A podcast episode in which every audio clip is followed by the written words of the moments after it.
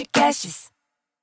Olá, sejam bem-vindos à terceira temporada do Vice Food, um podcast sobre o tema mais importante, impactante e delicioso do mundo: comida.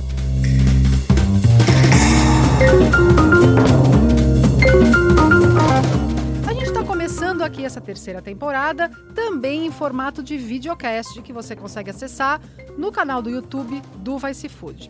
E para começar essa terceira temporada de uma forma feliz, de uma forma legal, de uma forma divertida. Nós chamamos uma pessoa que do, eu gosto muito do trabalho, tive o prazer de conhecer há muitos anos atrás e que fez um dos programas de gastronomia mais icônicos da TV brasileira.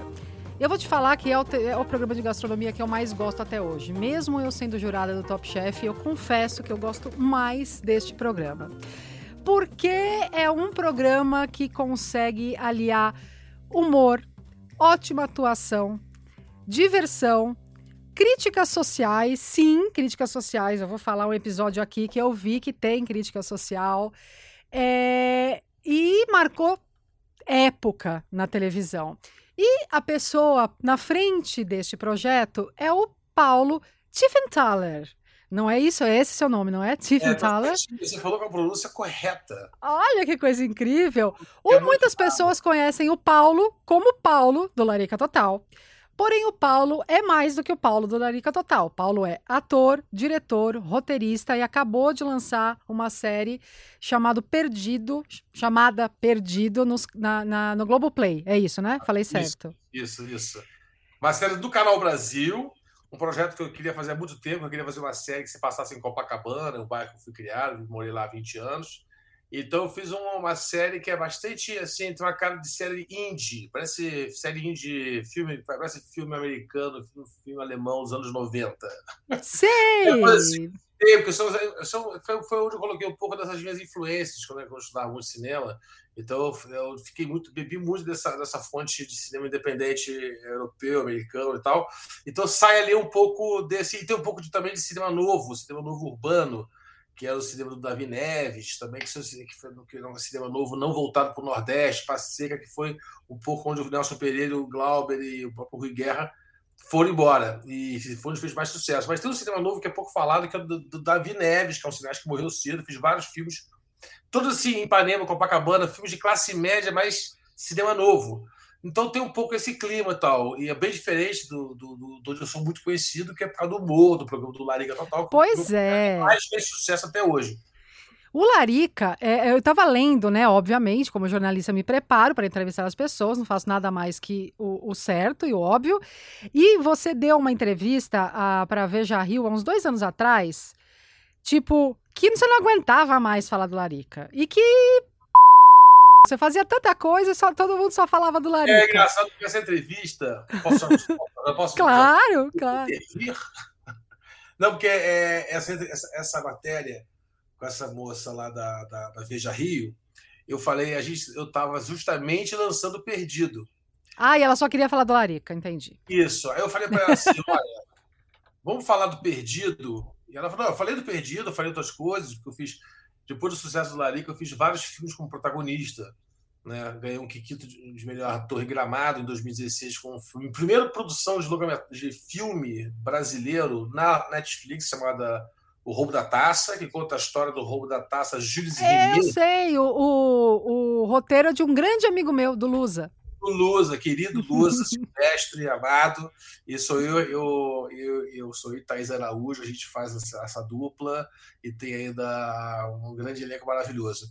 E aí, não fez muito sucesso de bilheteria, mas ficou no Netflix, é um filme da Netflix, né? Fiz Noite da Virada também, um protagonista junto com Marquinhos Palmeira, Julia Rabelo, Lola Piovani, 2014 protagonista da série Terminadores da Band. Mas daí a mina só queria falar do Larica Total. Várias coisas, né? E aí, ela, aí numa hora eu falei assim, pô, não aguento mais falar Larica Total toda hora. Já, já falou, é possível, as pessoas me conhecem. É, só que, né? Não, não, eu preciso fazer, eu preciso, eu preciso botar o Larica Total. Assim, eu falei assim, não, bota, porque já morreu esse projeto, não sei o quê. E ela foi insistindo. Hum. Porém, não morreu, não é verdade? Não, morreu, mas estava morto. Não é que estava morreu, é porque, é porque não tinha nada a ver. Agora rolou, a partir de novembro. Eu tive um encontro com o Caíto, com o Felipe, com o Leandro, Para falar de um que são projeto. que eram os, eram os criadores do Larinha Total junto comigo. Tá. Nós, nós somos criadores é, em conjunto. O Larinha Total, ele é, é, na verdade, ele é uma banda, tá? Uma banda que só eu apareço. A gente cria isso tudo muito junto. Eu jamais faria o Larinha Total sozinho. Nem ele sem mim, porque a gente foi um casamento que deu muito certo. Eu falo sempre que é a, um alinhamento de planetas ali, né? Os quatro ali, a hora que alinhou, passou a luz, né? Porque às vezes não dá certo, muito ego e tal. E aquele foi o momento da minha vida de 2007, 2008, quando a gente começou a fazer o Marica, onde eu já vinha, é, vinha de, outra, de alguns trabalhos coletivos que eu tinha tido algumas experiências justamente no desalinhamento desses planetas. Uhum. Tá? É, quanto mais gente envolvida, maior a possibilidade de dar treta mesmo. Né? Isso. E ali havia, eles são mais jovens, são 10 anos mais novos do que eu, eles vêm de uma formação de vídeo, uh, do, do universo de vídeo, jornalismo, e eu venho de teatro, e filosofia, e também cinema, e também, evidentemente, televisão, com isso formado em jornalismo. Cheguei a trabalhar na Rede Manchete, fazendo roteiro. Olha! O documento especial do falecido, do saudoso Nelson Raineff, mas isso bem lá no início, de 20, 24 anos já tinha. E então foi ali, sabe, foi um encontro de gerações e mesmo tempo de ideias. Então era muito assim, sabe, aceita e deixa rolar, entendeu? Onde tiver, onde tiver arestas, deixa que deixa que o vento tira. Vai no flow, vai, vai no, no flow. E ali foi para mim o maior o maior é, aventura nesse sentido que eu tive na minha carreira profissional. Essa não vai ser uma retomada, vai ser um episódio especial comemorando um os 10 anos do final, é isso? É um documentário, exatamente, é um documentário. É a ideia era fazer, como foi em novembro, que tudo rolou, foi tudo muito rápido. Eu disse, vamos fazer uma parada. A gente foi assistindo uma Liga Total na casa do Caíto, que a gente estava lá. Estou morando, estou aqui no sítio, eu moro no sítio agora, em Teresópolis, região serrana, estou morando aqui. E aí eu desci para o Rio, fui para essa reunião, eu queria falar de outro, outro projeto. E aí a gente começou a beber, conversar, beber, beber, beber, beber. Lá para uma da manhã, a gente ligou a televisão, metemos no YouTube do Canal Brasil. Assim, vamos assistir o Larica. Eu não vi o Larica uns 3, 4 anos que eu assistia nenhum episódio. Aí a gente começou a assistir, começou a rir. Eu falei assim, uma hora eu falei, cara, vamos fazer um especial de Natal. Vou ligar. Só que em novembro? Como assim? É, mas aí justamente. Aí eu falei assim: vamos, não, não é muito próximo do Natal, então vamos fazer um especial de Réveillon. A gente ganha duas semanas. Uma semana Entendeu? Aí o personagem volta do além para dar um super assim, para dar um tipo assim, gente, vamos entrar em 2022. Voltei só para dizer feliz 2022. Esse ano vai ser um monte de porrada, muito amor, muita fé a, a, afirmação da vida, muita luz, enfim. Se vocês quiserem. E já foi embora de novo. Tchau. Beijo. Uma coisa assim. Só que ficou tempo. Aí a gente passou para ah, janeiro. Imagino, né? Passamos para carnaval. Assim, não, carnaval não vai ter, a gente vai fazer o que? O carnaval, né? Pronto, vamos fazer o seguinte: vamos fazer um, aí decidimos todos juntos fazer um documentário para contar um pouco como é que foi o final, é o, o programa parou no auge, né? E foi assim, vum, parou. E aí. Por quê? E, ele, e, e fomos fazer um episódio. Aí todo mundo disse, é, pô, será que eu vou conseguir? Eu fiquei na dúvida se eu ia conseguir fazer 10 anos depois, esse personagem que é mais jovem, que é mais. É, aquela coisa toda. E eu falei assim, não sei se eu vou conseguir fazer isso. Aí vamos fazer, mas aí se não der certo o episódio, isso vai ser o episódio, entendeu? Não é, dá claro. certo, vai virar, vai ver se um documentário e tal. E aí fechamos essa data de fevereiro, porque deu tempo de fazer, fazer com calma. Chamamos o Pedro Asbeg, que é um documentarista que trabalha muito com o Canal Brasil. Inclusive, ele tem dois, três livros publicados sobre culinária. É um cara que gosta muito de cozinhar. Que bom! gostamos muito do trabalho do Pedro, e Pedro então veio dirigir-nos nesse documentário. O especial, que chama Larica Total, 10 anos depois, na verdade, a gente, na verdade, a gente tem um nome nosso que a gente teve que tirar, na verdade, mudar um pouquinho, porque, porque era muito grande, mas a gente chama de Vai Dar Certo. Larica Total, 10 anos depois, porque eu vou falar um pouco isso no, no, programa. Vai dar certo, hein? Vai dar certo! Vai dar certo, se liga! Se, não der, se der errado. Deu, deu errado. certo. Deu certo. Se ele corrigiu, se ele corrigiu perfeitamente, é exatamente isso. Se der errado, deu certo. Esse foi o nosso lema. E a direção geral é nossa, minha, do Caíto, Felipe e Leandro, mas a direção dentro do projeto, da parte documental de é, Pedro. É, desse documentarista. Isso. E depois começa, acaba, acaba, acaba o documentário, começa o episódio. Lariga Total original, o, episódio normal. E isso vai no canal Brasil ao ar. vai no dia 19 de fevereiro, tá? Fevereiro, no sábado, uma semana antes do carnaval, às nove da noite eh, no Canal Brasil. Depois tem uns horários de reprise e tal. Sim, o sim. episódio ele vai ser usado depois separado. E deixa eu te perguntar, Paulo, é, por, você falou acabou no auge, né? Por que acabou? Se estava no auge? Acabou a gente estava cansado da estrutura. Porque a gente nunca se deu, nunca teve problema entre a gente. Né? Aquela coisa, a banda terminou porque não sei o quê. O grupo terminou porque brigaram entre si, não sei o quê. Entre a gente sempre foi uma família, uma irmandade muito grande, justamente por causa desse alinhamento de planetas, onde todo mundo baixava os egos e a melhor ideia que tinha que prevalecer. O melhor para nós é que eu tenho que prevalecer. Não tem estrelato, não tem estrelismos. Então, é, é, a TV nunca a estrutura não dava mais. A gente, a gente começou a fazer o programa de, com muito. A gente nem achava que fosse bombar. Eu tinha a intuição que fosse dar certo, porque existia uma demanda por aquela anarquia, por aquele estilo, por aquela estética. Eu sabia que tinha uma galera querendo uma coisa diferente. Dava para só pacificar meu querido Alex Atala, Flávia Quaresma, o Claude no menu Confiança. Claude ficou meu amigo, a gente ficou amigo. Ele gravou, ele gravou episódio, ele que mandou recado pra gente, dizendo que amava o Larica, queria participar. A gente falou assim, vem gravar um episódio. Mas sabe que a maioria dos cozinheiros que eu conheço amam Larica, né? Porque é, né? você faz no Larica meio o que os cozinheiros fazem quando eles estão de saco cheio em casa, depois de trabalhar 20 horas de pé, que é vamos fazer o que, que tiver na geladeira, porque eu tô com fome. É meio, é. é meio isso, entendeu? É. E o Claude, na época, ele falou assim: ele disse, não, é minha família, porque a mãe dele é italiana. E o pai é francês, o avô francês, o avô, inclusive, o pai e o avô, acho que um avô até mais, até, é um dos criadores da Nouvelle Cuisine. Né? É, exatamente. Nouvelle Cuisine quer dizer, na verdade, não foi essa coisa que acabou virando no Brasil, é uma coisa pequena e cara, pouquinha comida no prato e caro, isso é aquela coisa do Nouvelle Cuisine. Não é nem degustação, né? Você ia num restaurante dos anos 90, pedir um prato e vir um negocinho assim só ele e acabou, era caríssimo. Eu, não, na Velha Cuisine nunca foi isso, na verdade. Na Velha Cuisine era você tirar da horta e ir direto pro prato, praticamente. Você passa na cozinha para fazer um cozimento, para preparar o que vem da horta e a comida mais fresca possível. Essa era a nova cozinha que o pai e o avô fundaram. Mas a mãe é italiana, a avó é italiana. Então a casa era muito italiana. Tinha o caos italiano. Com, a mãe né? era italiana, então a casa é italiana. Então era uma casa muito festiva. E ele, ele, foi, ele, foi gravar, ele foi gravar no apartamento. Eu morava naquele apartamento no Rio. Ah, então você morava naquele apartamento da Santa Teresa? Era uma cobertura de chuchu beleza. Gostei da. Em Santa Teresa. Eu, tinha, eu via toda a Zona Norte lá de cima. Eu ficava bem central, bem no centro do bairro, na frente do bar do Gomes, que você deve conhecer, talvez um dos bairros mais bonitos do Brasil, que é o Armazém em Santiago mais conhecido como Bar do Gomes, pelo seu Gomes. Já Não conheço, preciso conhecer. É, tem muito comercial da Brahma, inclusive, da Tati, que foi gravado lá. Ele, ele é muito lindo, ele é muito original, né? Ele, assim, ele é muito antigo. Tem foto assim do balcão de 1920, é o mesmo balcão. Então, é de mármore. Então, eu moro em frente, eu morava em frente. Então, ali era um, era um, era um point muito grande. Então, foi durante 10 anos muito feliz aquele lugar. É porque chegou uma hora que acabou, sabe como a validade acaba? Sei, tem, as coisas têm prazo de validade. É, é. pois é. Não dá para ser para sempre. Foi gravado naquele apartamento antigo. Mas e, aí, e... aí fiquei, fiquei, muito escravo daquele personagem, fiquei muito escravo, a cozinha virou um cenário. E aquilo foi me trazendo um estresse. Isso foi um dos principais motivos. É, porque eu acho que nada, nada mais chato.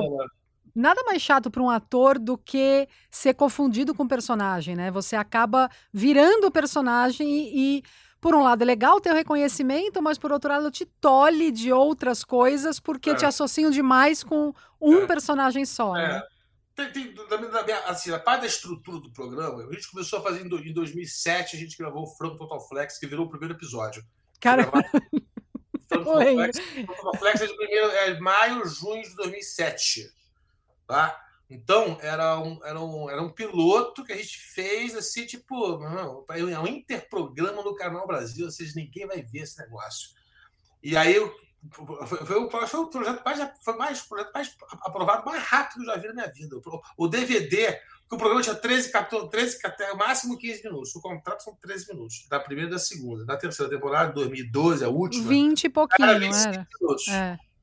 Mas aí, esse de 13 minutos virava 17, 15, que Brasil adorava, amava. O do Clone tinha meia hora.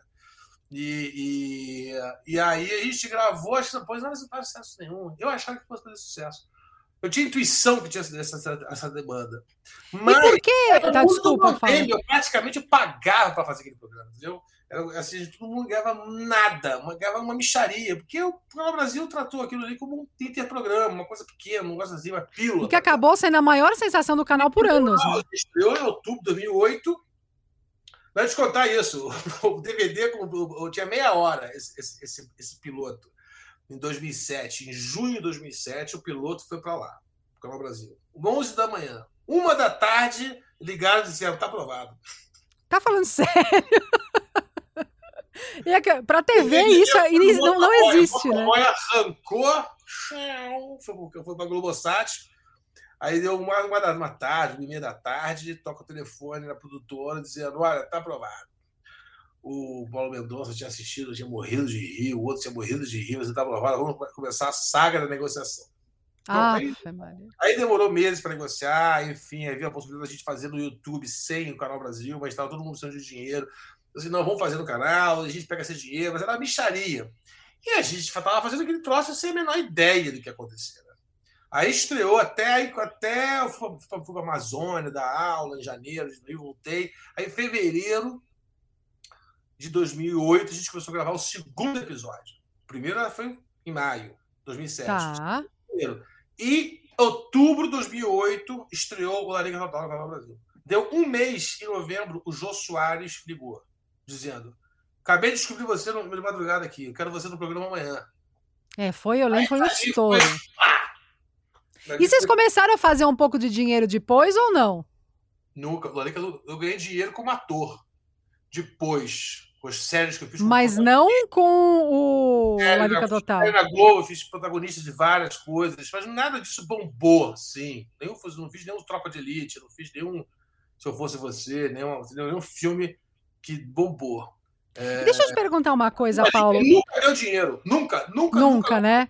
Nunca, nunca, Deixa eu te perguntar uma coisa que eu tenho curiosidade. É... Como que vocês chegaram no formato de um programa de gastronomia, mas que era também de humor. Por que gastronomia? Por que aquele formato? Porque é muito específico, né? É um cara solteiro que não sabe cozinhar direito, mas cozinha é...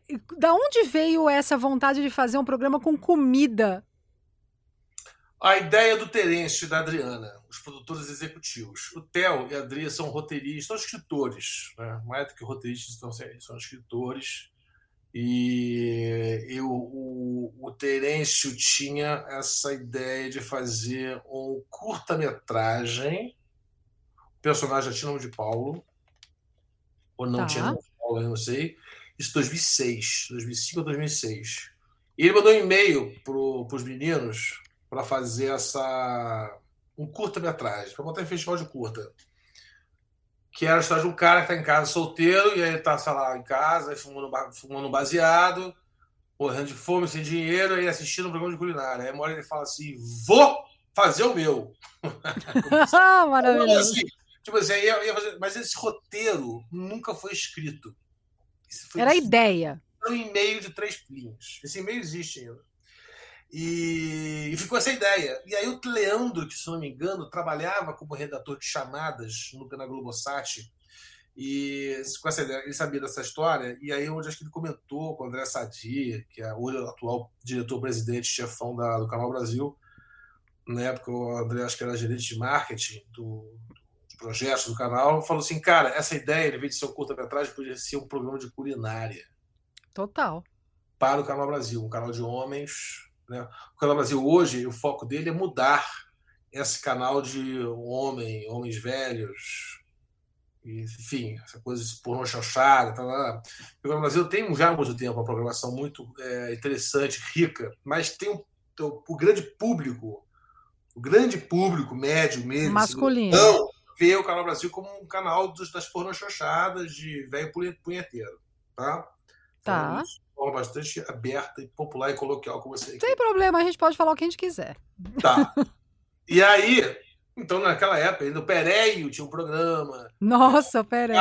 E a, a, a, Angela Rorô tinha um programa também. Jura? os primeiros, porque, é, porque o Paulo Mendonça, que tinha um, tinha um outro diretor-geral antes do Canal Brasil, o Canal Brasil estava meio mal das pernas, e que o Paulo Mendonça já era sócio do canal, e, e, o Paulo veio desse universo também artístico, mas sempre foi do mundo, mundo financeiro muito organizado, tal, mas foi pô, é parceiro do.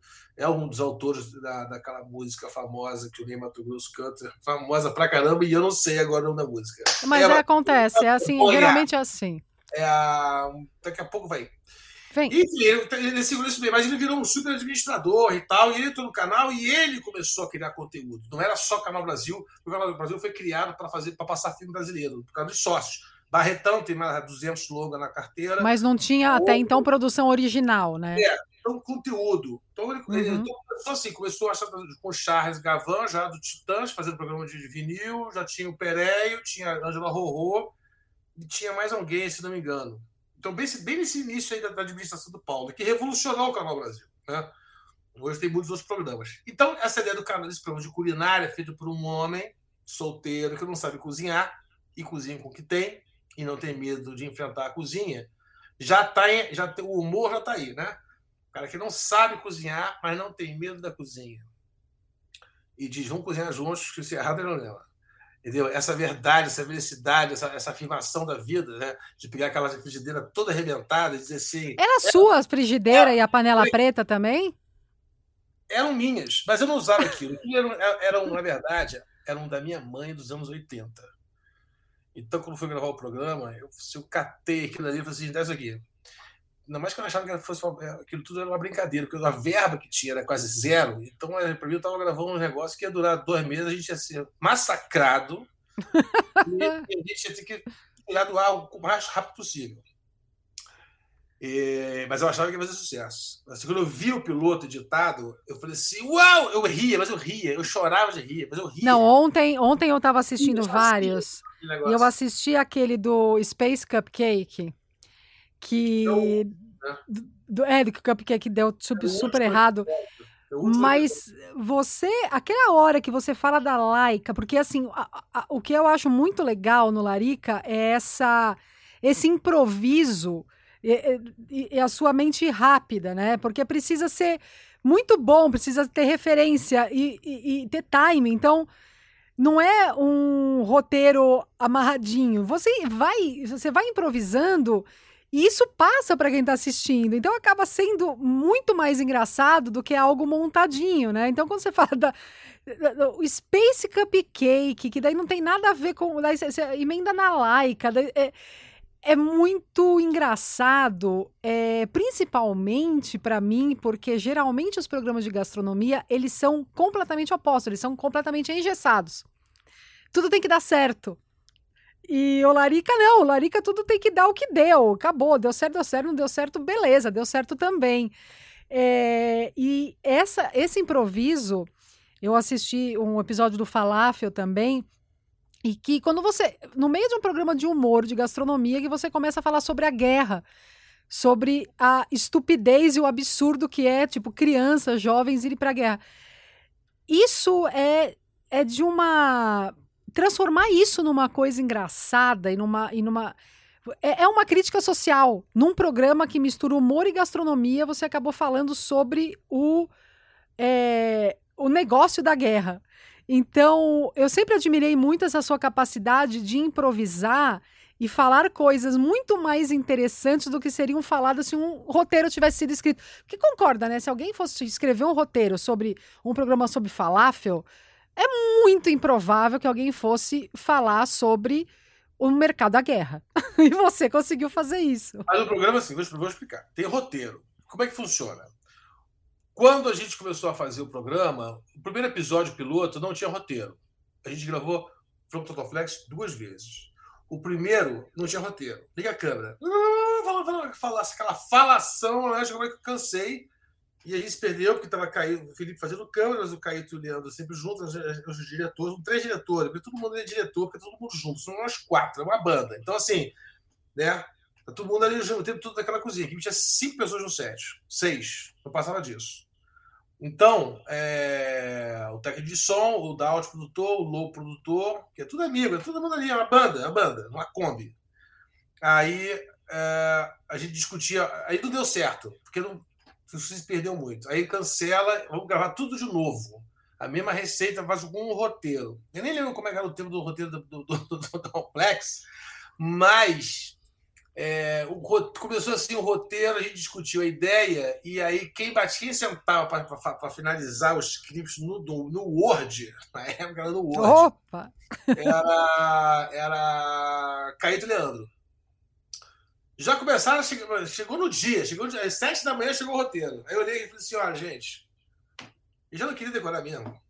Aí eu falei assim: ó, não vou decorar porra nenhuma, não. Vambora, liga essa câmera aí, vamos fazer, vamos, vamos, eu, vou, eu vou improvisando e vou, a gente vai lendo o roteiro, mas eu não vou decorar nada. Eu vou dizer, ah, essa ideia aqui, é, essa aqui é boa, essa aqui é boa. Vai rodando, vamos lá. Então, agora sim, falamos aqui, tocando um abraço pra vocês, não sei o quê, porque a vida, porque a vida é maravilhosa, porque a vida, aí isso aqui podia estar no roteiro, né? E aí do roteiro eu já pegava aquela fala, já improvisava a ideia e na hora já vinha outra ideia, porque daquele assunto está no roteiro. Então, ou então eu estava, eu estava muito com a macaca ligada, e eu acordava já naquele pique maluco, que não era sempre que eu acordava feliz e alegre. Então, a gente, gente acordava sem vontade de gravar.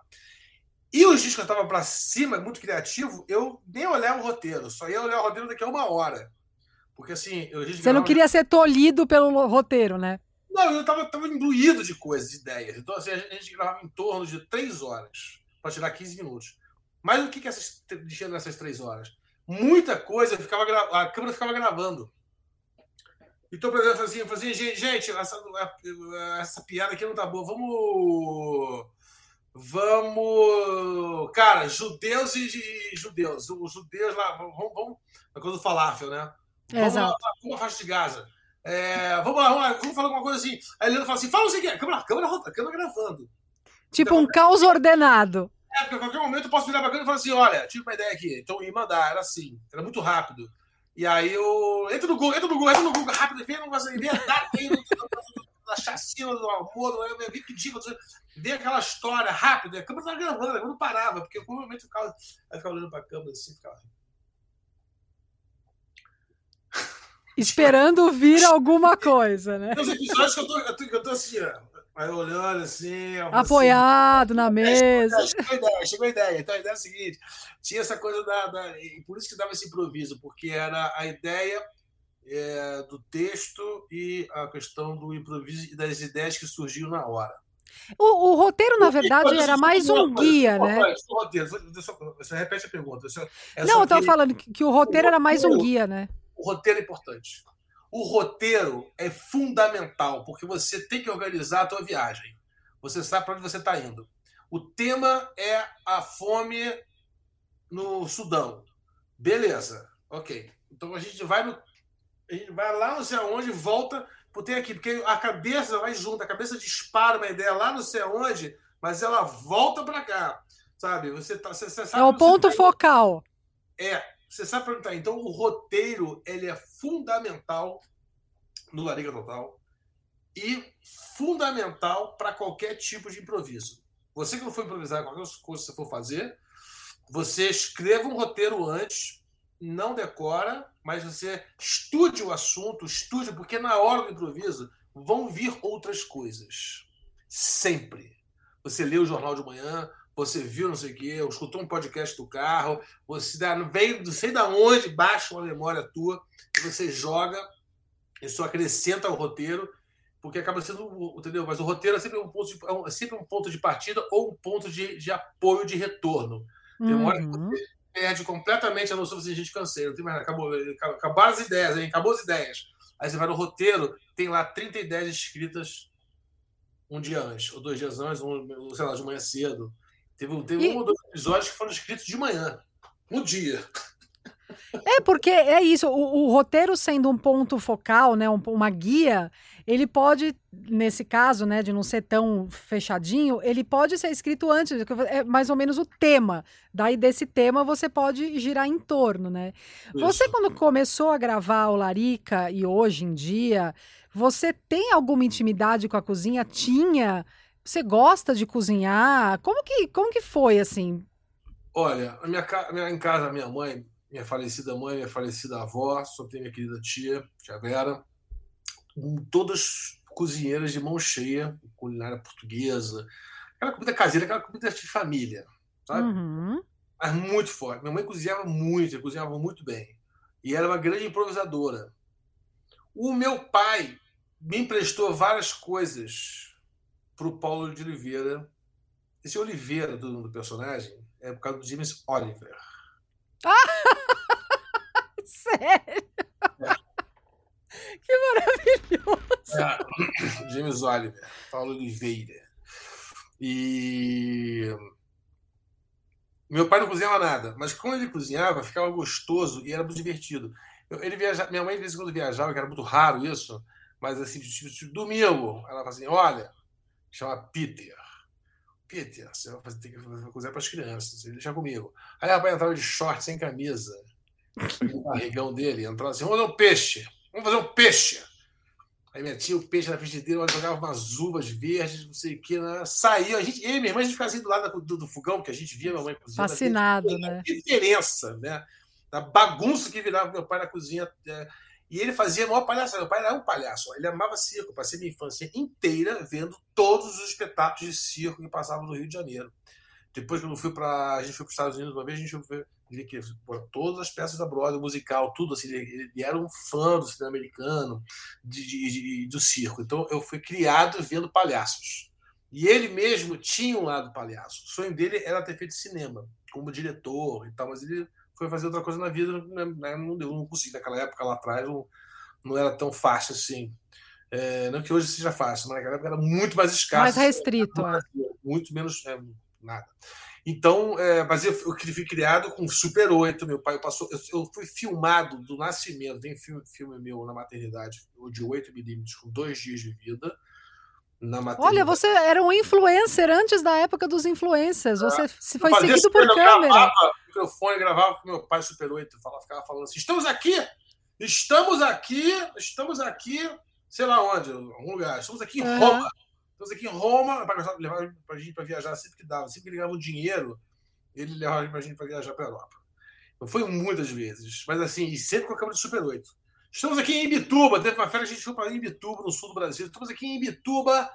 Ah, Ibituba, estamos aqui em Ibituba, aqui, eu gostaria muito de voltar aqui de novo, estou adorando essa viagem. Minha irmã, fala aí. Tenho isso. Eu fui criado com a câmera me, me olhando. Pena que vários filmes se perderam porque estragou a, a, a, a película. Ah. E não deu tempo, foi um erro meu, um vacilo meu. Não acreditei que eu fosse perder tão rápido, mas não passei para DVD nem para VHS. Então, eu estou passando agora o que sobrou. Mas, enfim, está muito na memória. Tem muita foto. Meu pai filmava Daqui a pouco ele baixava a câmera e pegava de fotografias. Então, eu tenho fotos dos mesmos, das mesmos, do mesmo subject. Cara, que legal. Você tem uma, uma vida fotografada e filmada tenho, desde pequeno. Tenho, tenho, muito. Tenho caixas e tem armário, uma coisa de louco. Então, tem um dia que pagar alguém para fazer uma arquivista ou arquivista para fazer organizar a, a obra do meu pai. E teu pai levava essa, essa, esse espírito alegre, meio palhação para a cozinha então, quando cozinhava isso, também. E aí o, o, eu quando fui gravar o frango Total Flex, eu entro cantando, eu entro assim, lá, lá, lá, lá, lá, lá, lá, eu entro assim, essa é a primeira cena do programa gravada. O, o Carito, o Felipe me olharam assim, olhando, ligaram a câmera, deram um hack na câmera isso era em 2007. Eu falei assim, agora você está rodando? Você tá? Falei assim, e aí, olha, você agora tu entra, entra em cena.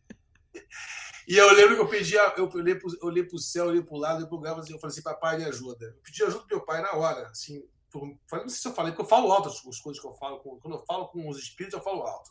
Não sei se eu falei assim, papai, me ajuda, eu, eu fui em silêncio. E aí eu, eu, eu me joguei na frente da câmera. E aí, na hora, foi assim, não pensei, saiu. Eu cantando assim com essa música, essa música de circo. Que é essa coisa lá, lá, lá, lá, lá, lá, lá, lá, lá, lá, lá, lá, lá, lá, lá. Hey, é, isso é o ápice da improvisação, do improviso, é, né? Eu assim, eu começo a história do Lei Total cantando essa música, porque na hora eu falei assim, papai me ajuda e veio essa coisa, essa musiquinha meio do circo, da apresentação do circo, o circo começando, todo mundo, o circo entrando, as pessoas dando a voz, essa música circense. E aí eu fiz muito o Paulo Oliveira no início ali, depois eu esqueci disso, mas na primeira gravação rolou essa história dessa memória do meu pai sem camisa, de short, É, Cozinhando.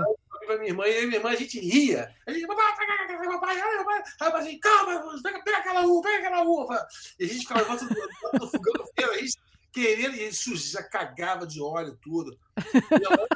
Virginiana, toda organizada, mulher com a sua toda alinhada, chique, ela cozinhava, aquela coisa. Era o oposto, total. O oposto, é. Você é, hoje você cozinha, você está morando em Teresópolis, né? Você cozinho, tem cozinho direto, cozinho muito. Agora cozinho para poucas pessoas, assim. Né? Eu tô sozinho aqui agora nessa fase. Tava namorando, tava meio assim jutão, mas agora tô sozinhão e, e aí eu tenho cozinhado para poucas pessoas. Mas eu hoje cozinho muito melhor do que na época, porque eu aprendi a cozinhar com o Larica Total. Eu tive um carnaval que eu estava namorando uma, uma diretora de teatro em 2015, aí ela foi ensaiar uma peça em Curitiba, e eu justamente época do carnaval. ela falou assim: vamos para lá. Eu disse: vamos. Aí fiquei com ela lá enquanto ela estava ensaiando. E aí no, no final de carnaval rolou, um, rolou uma, uma, uma folga. A gente estava no apartamento de uma das pessoas da produção, e aí todo mundo assim, pô, da Liga Total, né? Foi 2015, então já tinha parado todo mundo me conhecia. E, pô, você tem que cozinhar!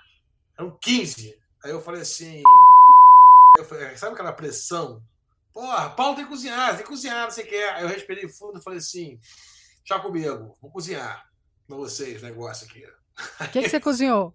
Aí eu fui no supermercado fiz, um, fiz uma carne assada. Comprei um lagarto. Ah.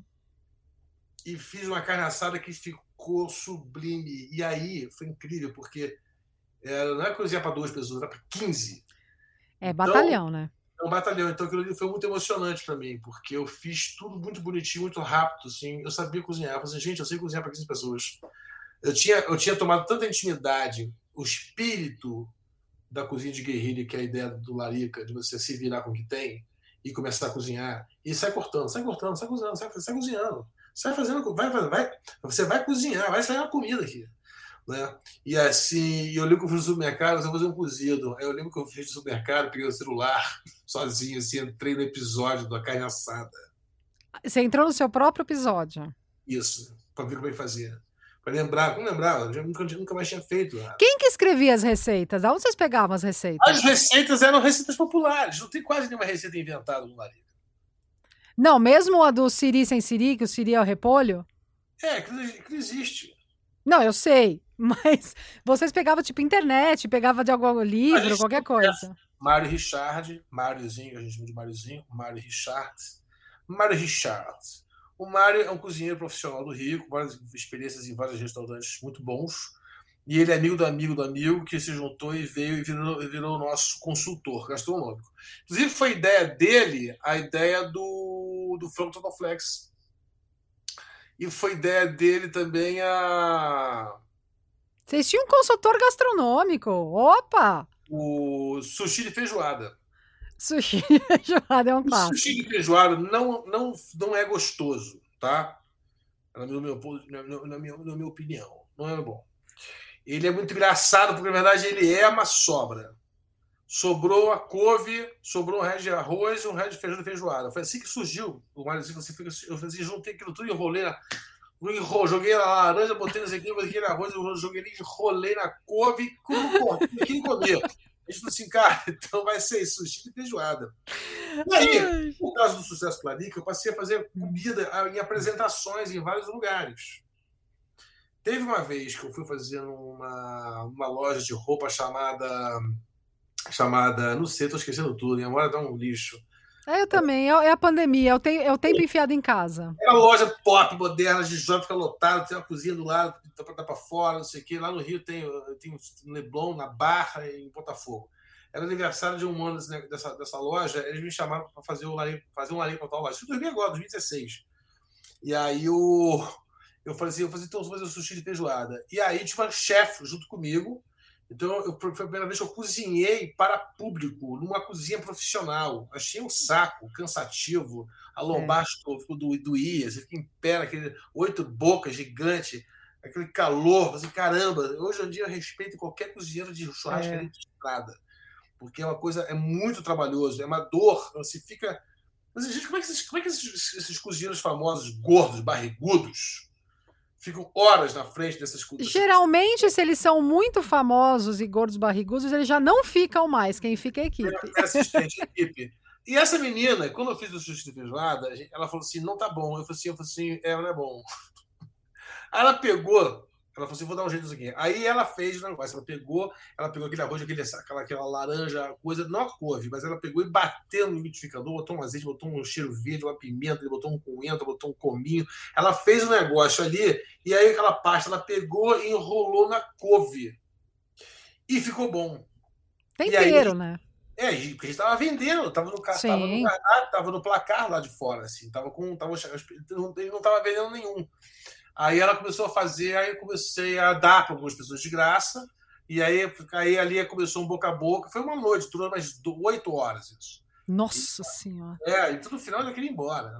Eu, eu vi ontem que vocês fizeram crowdfunding para o livro de receita do Larica, Sim. e o negócio passou a meta muito rápido, né? Não, acabou. A gente conseguiu a meta Bateu na moto em três horas, três horas. É, então. E quando você. Eh, como que vai ser? O terminou. A gente, deixa, deixa eu vou dar um serviço. Então. Claro. Então, nesse movimento de fazer esse especial, esse, essa coisa, várias coisas se levantaram. Que eram demandas antigas que estavam todas, todas paradas. Camisetas do Rodal. Sempre pedindo as camisetas. Ah, é Blau, que eu inventei esse nome, que é tipo um abracadabra. É, frases. É, se pintar um tubarão, vai de crawl que essa frase é maravilhosa. Não sei se é do Caíto, do Leandro. Tem uma frase muito... sua que eu adoro, que é farinha de trigo é o cimento da culinária. Eu acho maravilhosa. Eu nem lembrava dessa frase. eu, eu assisti ontem o, é, o episódio. Tem muita, muita, coisa que eu não lembro. Muita coisa. Tem episódio que eu não lembro. Tem episódio que eu não lembro. E. Não, a mais, a mais fase, mais, talvez a fase mais famosa seja que eu já falei ela no Front of Flex, do primeiro piloto, que é tem em casa sempre, sempre, sempre água, cebola, sal, cerveja e alguém para conversar. É, isso é ótimo. É, essa é eu acho. Essa tem, essa é camiseta. Então, aí a, a, gente lançou as camisetas pela, pelo site Chico Rei, que é um site, uma loja de, de camisas na, na, internet, lá de Minas, muito famosa.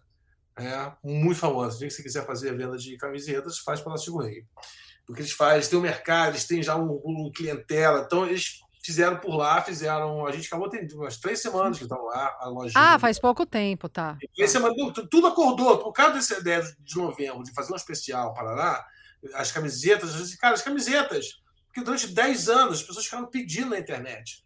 Volta Larica, eu quero uma camiseta, eu quero DVD, mas DVD morreu, porque hoje está tudo no YouTube do Canal Brasil. Sim, graça, sim, sim nem precisa, porque a gente não tem como nem pagar os direitos das músicas. Porque as músicas de cada são três músicas por episódio. Pois é, eu ia te perguntar isso. Tem umas músicas muito famosas, né?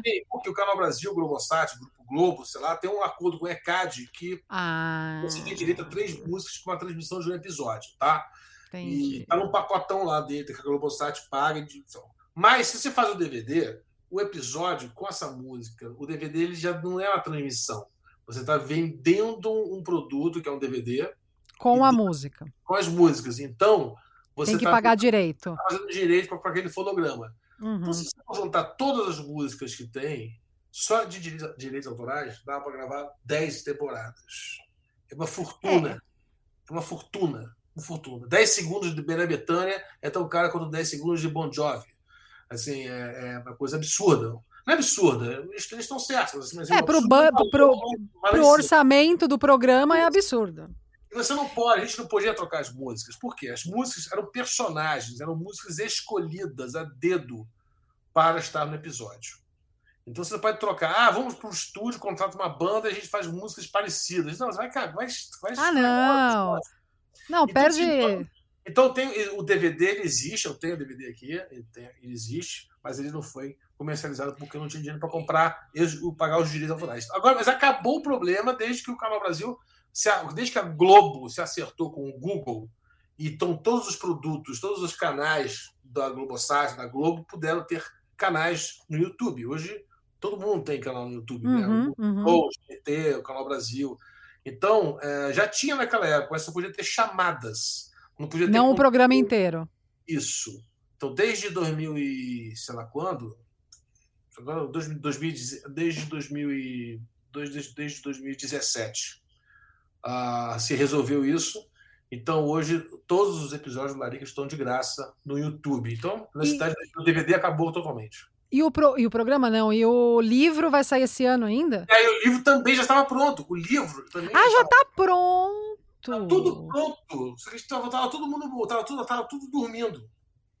E aí o livro foi reeditado no sentido assim, a gente cortou algumas coisas, tinha umas partes do texto que eram bobas, que hoje em dia não vão entrar, né? O mundo mudou, estamos aí vivendo, né?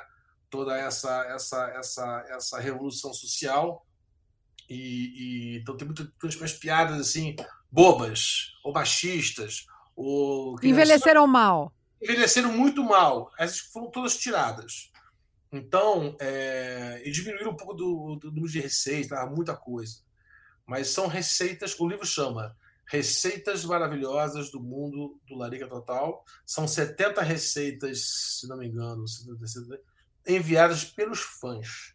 Que só tem ah. 11. Então, tem 11 receitas que são do programa. Porque a gente recebeu, não sei o total, mas entre 1.700, 1.800, 2.000 receitas. Esses quatro anos atrás. Por e-mail. Tinha um e-mail, tinha um site, larigatotal.com.br. Existia, não existe mais esse site e, e tinha um e-mail e tal, que eles dava para mandar por lá. Então, essas pessoas vão entrar com seus pseudônimos, eles assinaram uma autorização, então eles contam a história. Então, tem várias receitas, assim, do bolovo, tem o da pizza de Danoninho. Nossa, que desespero! Pizza de Danoninho é um desespero. Pizza de Danoninho. E isso vai ser lançado um garotão, esse ano? Um garotão lá do, do, de, uma, de uma república, na época, de Ouro Preto.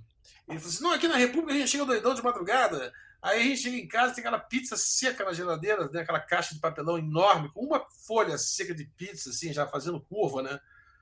Aí a gente bota no forno, passa uma danoninha e come.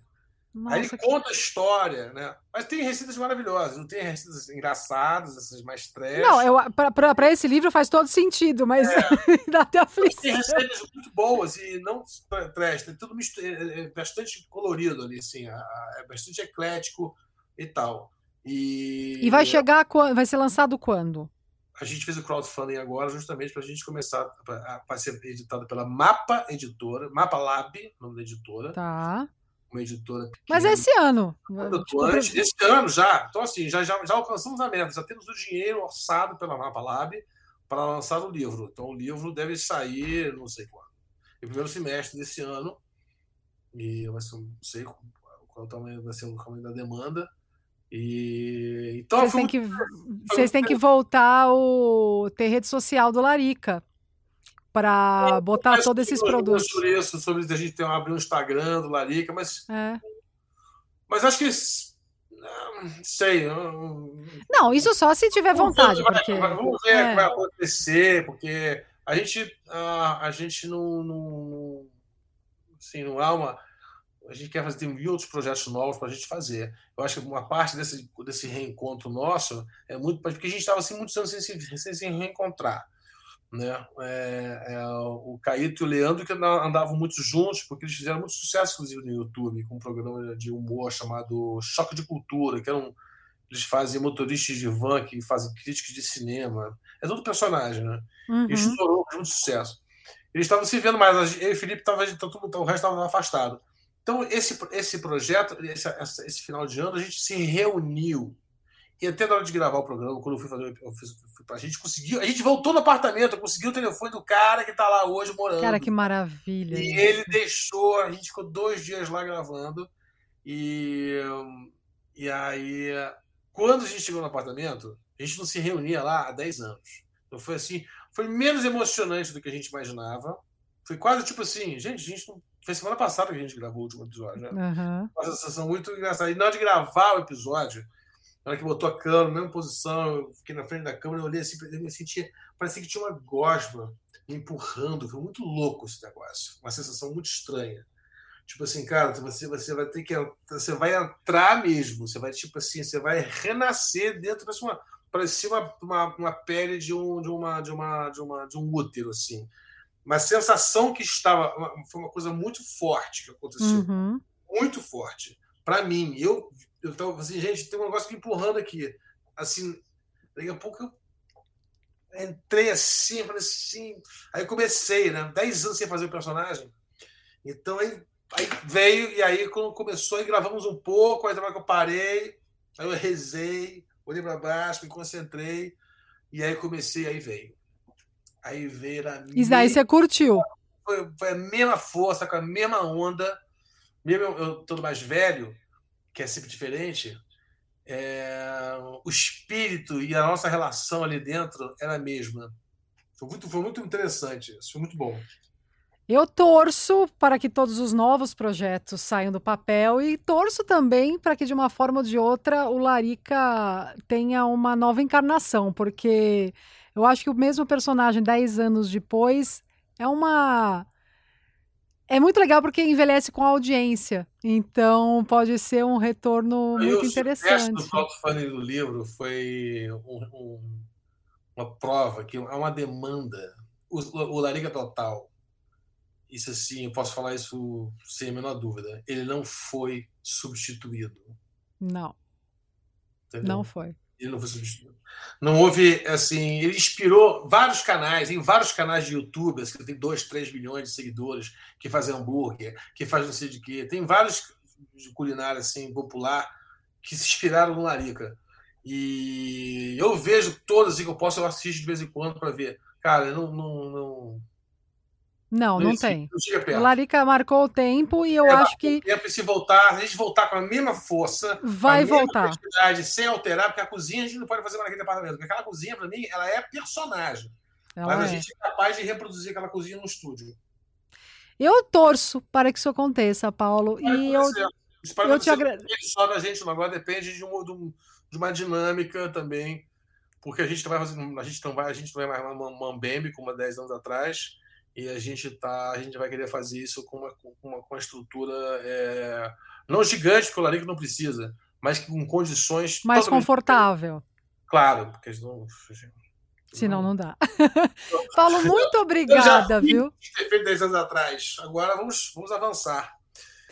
Muito obrigada, foi ótimo. Eu tô louca para ver o documentário e o episódio de 10 anos depois.